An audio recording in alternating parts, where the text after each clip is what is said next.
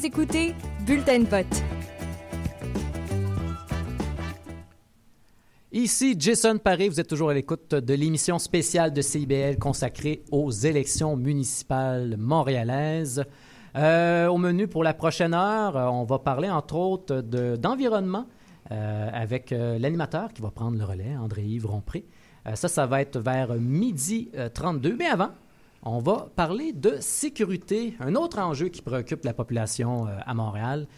bon, les féminicides et les fusillades font régulièrement la manchette, donnant l'impression à certains que Montréal n'est plus une ville sécuritaire. Qu'est-ce qui en est vraiment? Pour répondre à cette question, nous avons invité euh, Ted Rutland, professeur à l'Université Concordia, également auteur de plusieurs ouvrages sur euh, les politiques raciales, la planification urbaine et le maintien de l'ordre dans les villes canadiennes. Euh, également Étienne Blais, criminologue et professeur à l'École de criminologie de l'Université de Montréal. Bonjour, messieurs. Bonjour. Euh, il va se joindre à nous aussi. Se cherche un parking, c'est compliqué dans le coin.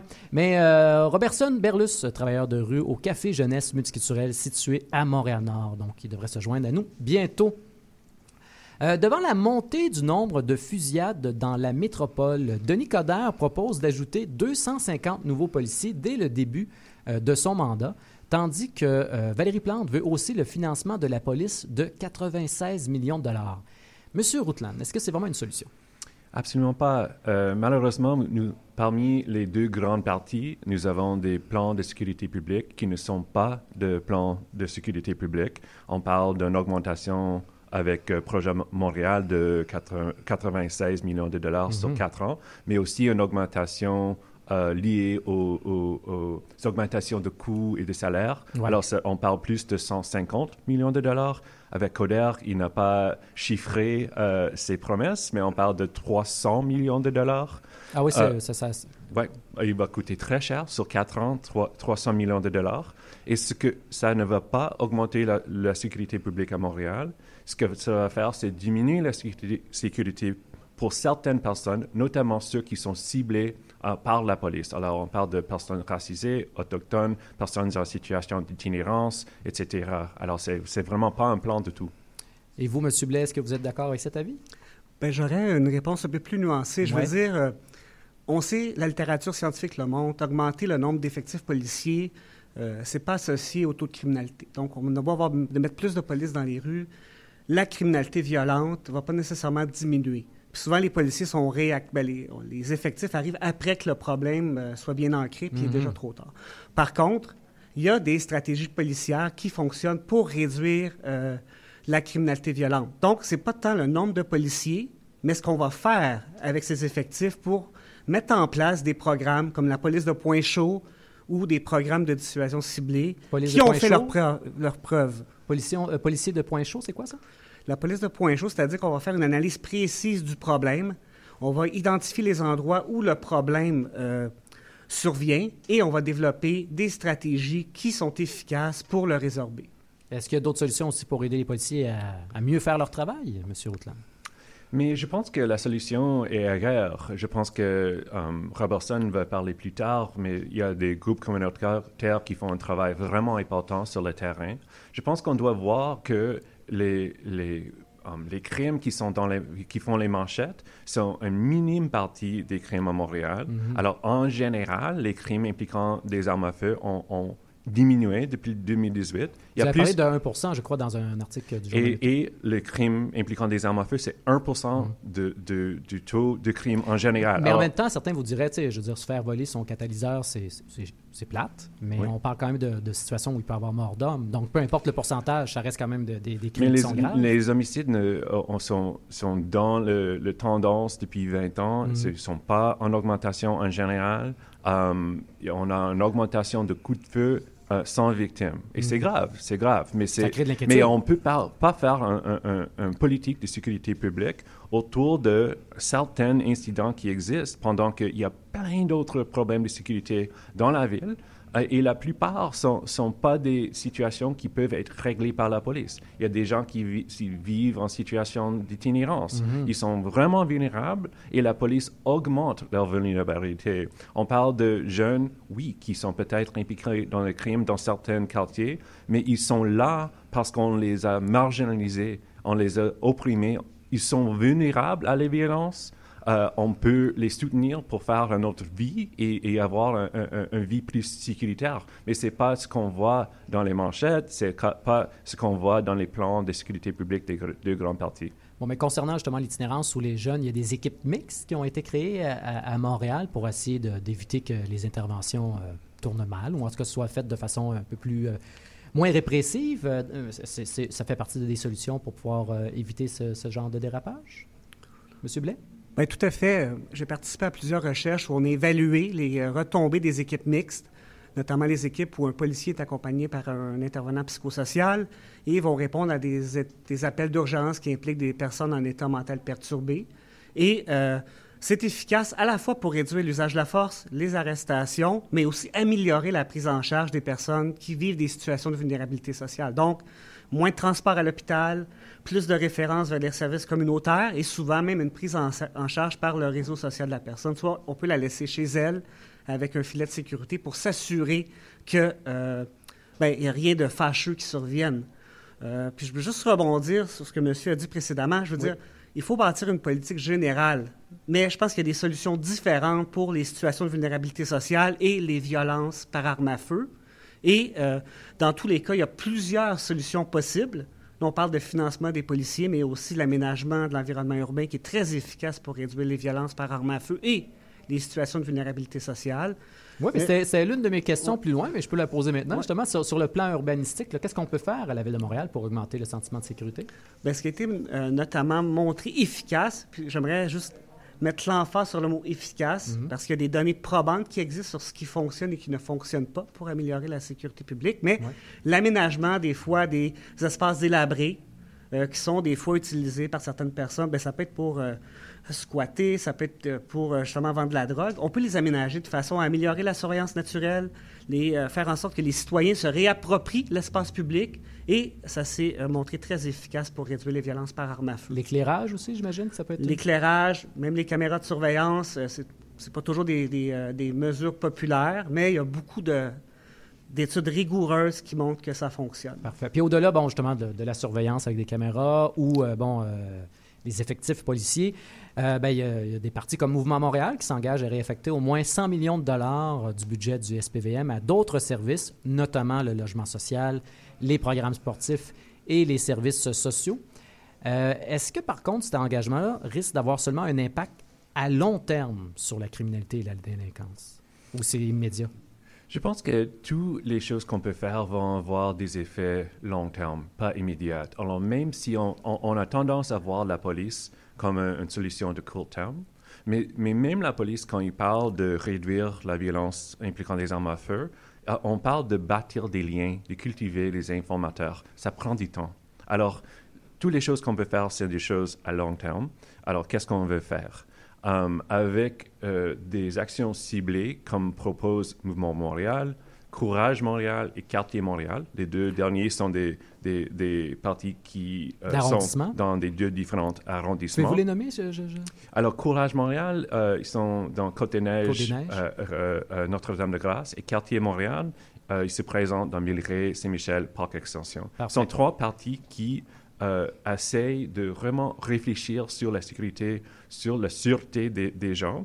Et comme on voit avec Mouvement Montréal, on voit qu'on dépense tellement d'argent pour surveiller et donner des tickets aux personnes en situation d'itinérance. On peut utiliser cet argent pour donner des logements euh, aux mhm. personnes. Avec Courage Montréal et Quartier Montréal, on parle de créer des équipes d'intervention composées des, des travailleurs de communauté pour intervenir dans des cas comme des surdoses, des crises de santé mentale, euh, la violence genrée, toutes sortes de choses qui ne sont pas des, euh, situations de criminalité, mais des situations où les gens ont besoin de l'aide. Et maintenant, on a les polices pour les aider. Ils ne sont pas outillés pour le faire. Il y a des gens, d'autres personnes qui sont beaucoup plus mieux formées pour, pour intervenir.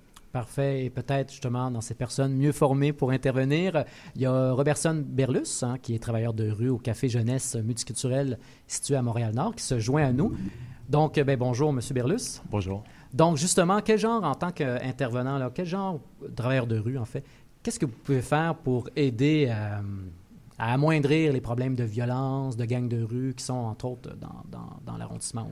C'est sûr que c'est en deux étapes. Euh, là, là, la patate est chaude. Sur un court terme, euh, la chose à faire vraiment, nous, euh, de par les liens qu'on développe au fil des années, c'est d'aller les parler, d'aller en dissuader certains. Ceux qui sont un petit peu plus loin de, de la criminalité, c'est d'arriver à les offrir d'autres alternatives. Comme ça, ça diminue les troupes, ça diminue le, tout l'achalandage. Mais le vrai travail se fait en amont. Parce que si on arrive à travailler avec ces jeunes-là avant, on arrive à mettre euh, de quoi en place avant, on n'aura pas ça aujourd'hui. Mm-hmm. Puis c'est, ce qu'on essaie de, qu'on répète depuis des dizaines d'années. En fait, parce que c'est, si on, on poursuit comme qu'on fait présentement, euh, avec la politique qu'il y a présentement, c'est que dans 5 ans, dans 10 ans, on va être encore assis ici à reparler de la même chose. Et là, justement, à quel point les problèmes de profilage ou de brutalité policière euh, euh, ont un impact sur ce, ce, qui amène ces jeunes-là vers la délinquance? Ou, Mais c'est...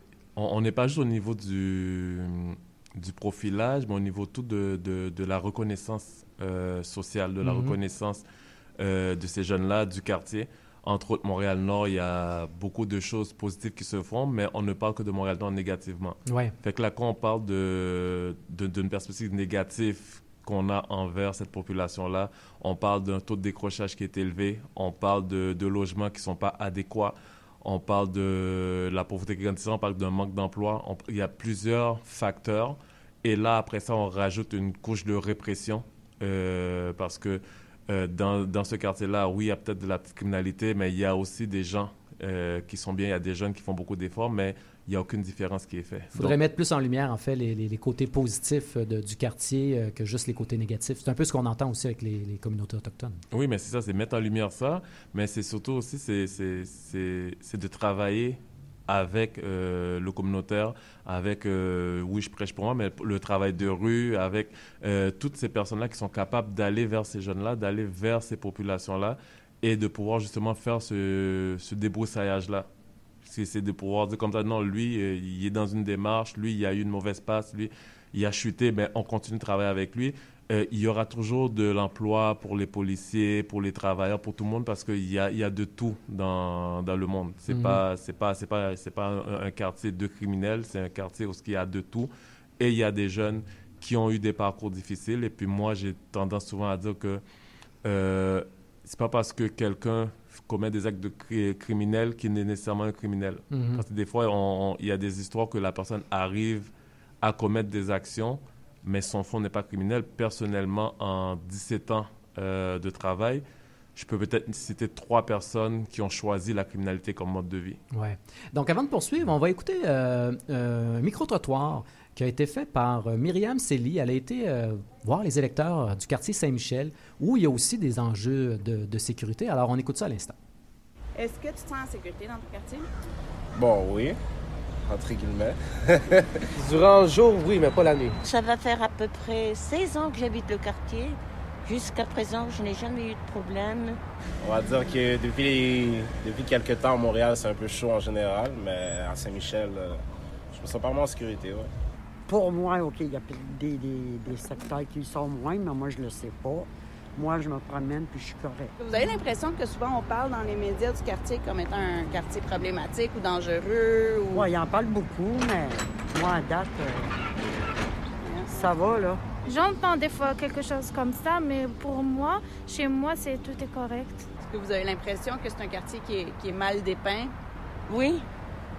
Soit disant qu'on dit Saint-Michel, que c'est chaud, que c'est... Non. Pour moi, non. Je pense que c'est juste Saint-Michel a une mauvaise image en général. Comme moi, je suis propriétaire d'un immeuble, puis quand j'essaie de faire louer mes logements, écoute, j'ai posté une annonce, je pense que j'ai eu des commentaires négatifs. le prix que tu charges pour le, pour le quartier dont tu ça vaut pas la peine. Alors que moi, où j'habite, je suis normal. On n'entend jamais de fusillade, on n'entend jamais rien. Bon, je sais pas jamais, mais Bon, on voit que la mauvaise image que peut avoir un quartier, c'est pas, ça touche pas juste euh, sur la confiance des jeunes, quoi que ce soit. C'est aussi pour un propriétaire d'immeuble qui a, qui a la difficulté à, louer ses appartements. Mais si on reste sur la question du euh, profilage euh, et de la brutalité policière, Denis Coderre propose d'installer des caméras corporelles aux policiers. Monsieur Blais, c'est quoi les avantages et les désavantages de cette idée? Ah, vous posez une bonne question. Ouais. euh, mais, mais je vous dirais, un des peut-être des, des limites des caméras corporelles, c'est sûr qu'on peut penser que les policiers vont davantage euh, agir de façon professionnelle, suivre les protocoles lorsqu'ils sont filmés. Mais ce qu'on a vu, c'est que finalement, les caméras corporelles peuvent être activées, désactivées, euh, comme bon leur semble. Là, je pense qu'il y a un, certain pouvoir discrétionnaire. Puis de ce que j'ai vu dans la littérature scientifique, c'est une idée intéressante, mais qui n'a pas en faire- encore fait ses preuves. Je pense qu'il y a peut-être du potentiel, mais pour l'instant, euh, si je me base sur des données probantes, il n'y a aucune étude qui montre que ça a un avantage sur l'usage de la force ou euh, le, le type d'intervention. Donc, euh, il y a trop de- d'aléas dans l'utilisation des caméras corporelles pour qu'elles soient efficaces. Et vous, M. Routland, vous êtes pas mal d'accord avec ça? Oui, j'ai écrit un texte il y a quelques mois dans Le Devoir sur le sujet. Euh, ça ne diminue pas le, profilage ou la violence policière. En, fait, à Montréal, nous avons trois euh, incidents où la police a tué quelqu'un, Nicholas Gibbs, Pierre Coriolan et Alain Maguire. Ils étaient, filmés. Il n'y a eu aucune conséquence pour les policiers impliqués. Alors, est-ce qu'on, si on a plus de, de, de vidéos, est-ce que ça va régler les choses? Mais nous avons des vidéos maintenant et ça n'a aucune conséquence. Et en fait, c'est l'SPVM qui lutte pour les caméras parce que nous sommes dans un moment là où tout le monde peut filmer une intervention et ça peut être, euh, circuler sur les réseaux sociaux et ça nuit nécessairement à l'image publique du SPVM pour des bonnes raisons. Alors la police lutte pour les caméras pour qu'ils aient les propres moyens de, de euh, envoyer d'autres vidéos au mais public. souvent on reproche aussi aux vidéos qui sont partagées sur les réseaux sociaux de- qu'on ne voit pas le début ou la fin d'une intervention. Donc ça peut quand même peut-être remédier à cette problématique ou d'avoir un, un portrait un peu plus d'ensemble d'un- d'une d'une situation qui aurait dérapé. Est-ce qu'on croit que l'SPVM ne va nous montrer une vidéo plus objective? Ben, je sais pas. C'est une bonne question. C'est une bonne question au niveau, au niveau judiciaire parce que une des raisons justement que l'adversaire, euh, ben, que, Coder reproche à Valérie Plante de, s'être opposée à cette idée au départ, c'est qu'elle disait que les images captées ne pourraient pas être utiles en cours de justice euh, à ce moment-là, mais ça, ça a changé depuis, M. Blais. Je sais que les images sont utilisées, mais je- c'est quel pas une question peut- avec laquelle je suis familier. Ouais, ouais. là. Et on- bon, au niveau des, euh, des images, justement, euh, filmées par euh, n'importe quel kidam dans la rue quand il se, pro- il, il- il- il- il se produit un, un problème avec des policiers. Dans un article du Journal de Montréal du 24 septembre, là, il y a certains policiers qui disent ne plus oser faire certaines interventions auprès des gangs de rue pour, par peur d'être accusés de racisme. Est-ce que c'est un réel problème, selon vous, M. Berlus? Moi, je pense que non. Non. Parce que sincèrement, euh, à Montréal-Nord, pour parler de ce quartier-là, il y a des policiers, ils interviennent très bien. Euh, que ce soit filmé ou pas, ils se sont jamais posé la question, ils n'ont pas peur d'intervenir. Euh, moi, je pense que quand on, émet ce genre de crainte-là, c'est parce qu'on on- on est conscient qu'on est capable de déraper, puis on peut déraper, puis on n'a pas envie que ce soit vu. Fait que c'est vraiment là, moi, je pense qu'il y a le problème, parce que c'est pas tant le fait d'être filmé ou pas. Et comme qu'ils ont tendance à dire souvent aux gens, quand ils les arrêtent pour les contrôles, euh, routines, etc., ils disent souvent, si tu n'as rien à cacher, pourquoi tu, pourquoi tu te caches? Pourquoi tu réponds pas aux questions? Ben, Si tu n'as rien à cacher, pourquoi tu ne te laisses pas filmer? Mhm. si c'est, on peut renvoyer la question, c'est la même chose. Fait que moi, je pense que c'est vraiment, euh, si on fait son travail comme il faut, il n'y aura rien dans la, dans, dans la vidéo. Il y c'est aurait vraiment rien qui pourrait, euh, Oui.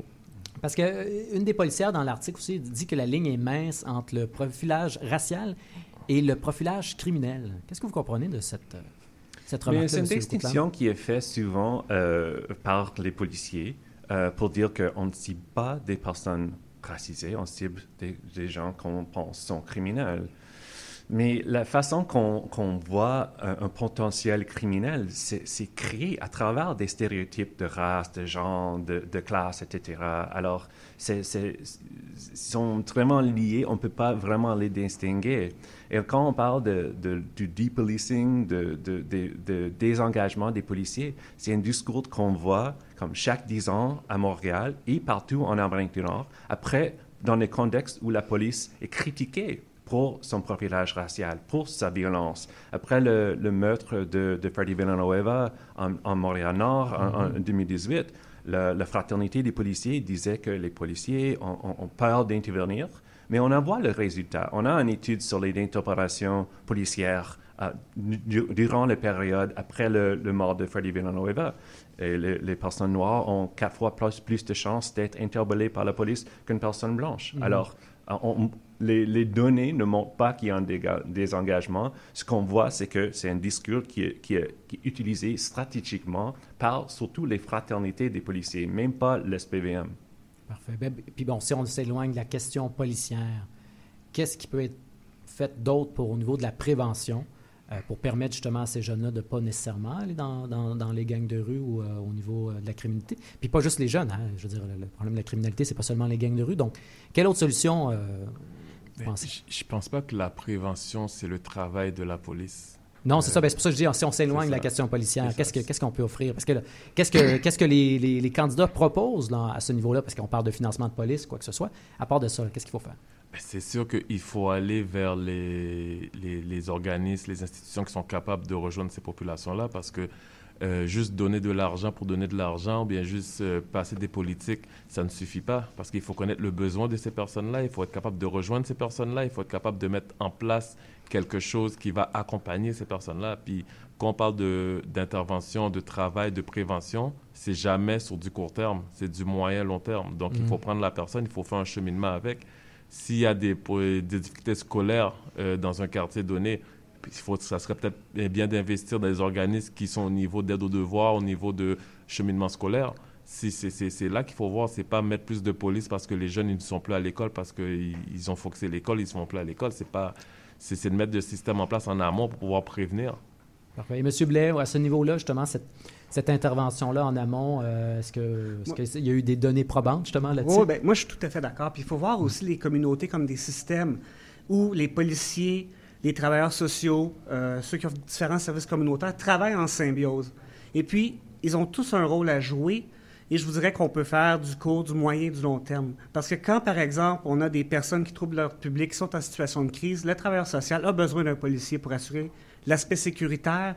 Et souvent, étant donné qu'ils ont accès à des informations différentes, ils vont échanger, ils vont bonifier, et chacun va, faire, va travailler euh, de concert et va, euh, je dirais, mettre à profit sa spécialité. Même chose quand les policiers vont dans les écoles, ils peuvent aller faire la promotion de programmes de prévention. On l'a fait dans le West Island avec le programme SNAP, Stop Now and Plan, où les policiers, travailleurs communautaires et membres des commissions scolaires travaillaient de concert pour justement référer vers les services communautaires des familles euh, où les jeunes avaient euh, certains comportements antisociaux et on leur offrait ce qu'on appelle des, des programmes cognitivo-comportementaux où on transfère des connaissances aux parents et aux enfants en même temps, on développe leurs compétences à, gérer leurs émotions, se maîtriser, mieux se connaître. Et il y a eu des, je vous dirais, là, des, des résultats après deux mois. Donc, moins. Euh, c'est pas si à long terme que ça. Bien, il faut, jouer sur tous les, tous les plans. Mhm. Après ça, donner des services communautaires, c'est sûr que c'est, euh, c'est, un pari, je dirais pas risqué,